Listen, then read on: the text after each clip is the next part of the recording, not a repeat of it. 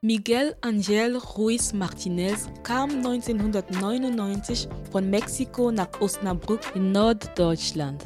2000 zog er nach Leipzig, wo er sich seit 2002 für die Menschenrechte, für Rechte von Migrantinnen und für Frauenrechte engagiert. Seit 2015 ist Miguel beim Migrantinnenbeirat aktiv. In diesem Jahr haben auch mehr als eine Million Flüchtlinge Deutschland erreicht. Das hat nicht nur die Arbeit des Beirats beeinflusst, sondern auch die Kommunen. Die, diese Flüchtlingsbewegung hat einen großen äh, Einfluss nicht nur auf die Migrantenorganisationen, sondern auf die ganze Zivilgesellschaft, auf die Verwaltung, weil die gesehen haben, okay, wir müssen etwas machen, wir müssen diese Leute wahrnehmen. Ne?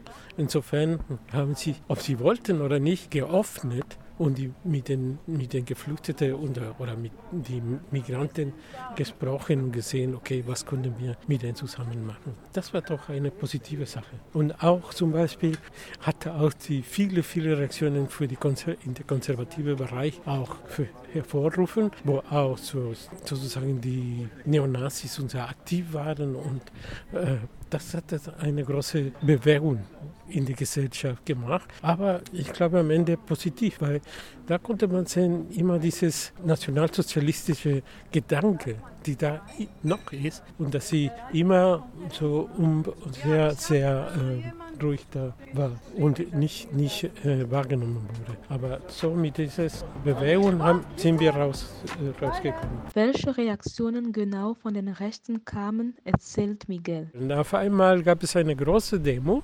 abends mit vielen Neos, Neonazis, mit einer Fackel.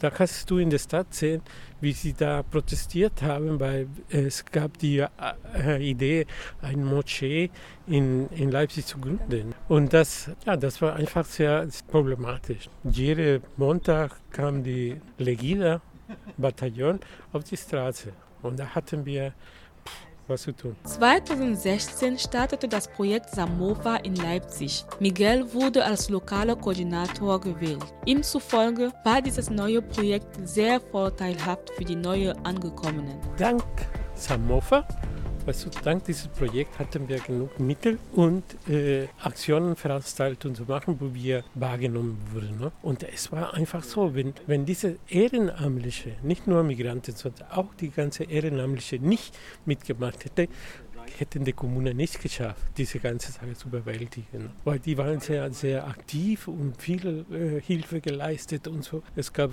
äh, große Veranstaltungen, wo viele äh, Migranten und Biodeutsche da waren und mitgemacht haben. Insofern hat sich, äh, sich geändert. Und auch einige Migrantenorganisationen haben sich aktiviert und war auch unsere Ziel, ne, diese äh, Migrantenorganisationen anzusprechen und zu bitten, ja, komm mal mit oder mach mal mit. Ne? Und hat uns äh, gelungen. Im Vergleich zu 2015 und 2016 hat sich, so Miguel, die Situation mit den Rechten in Leipzig beruhigt. Allerdings muss noch einiges an antirassistischer Arbeit geleistet werden. Im Moment ist es ruhig, aber es gab 2015 und 2016 in Leipzig die Legida. Ne? Das war so etwas Ähnliches wie Pegida, nur für Leipzig. Und da waren auch viele, viele Leute, die gegen Migranten oder Geflüchtete waren. Es sind immer noch, aber ruhiger geworden. Und auch,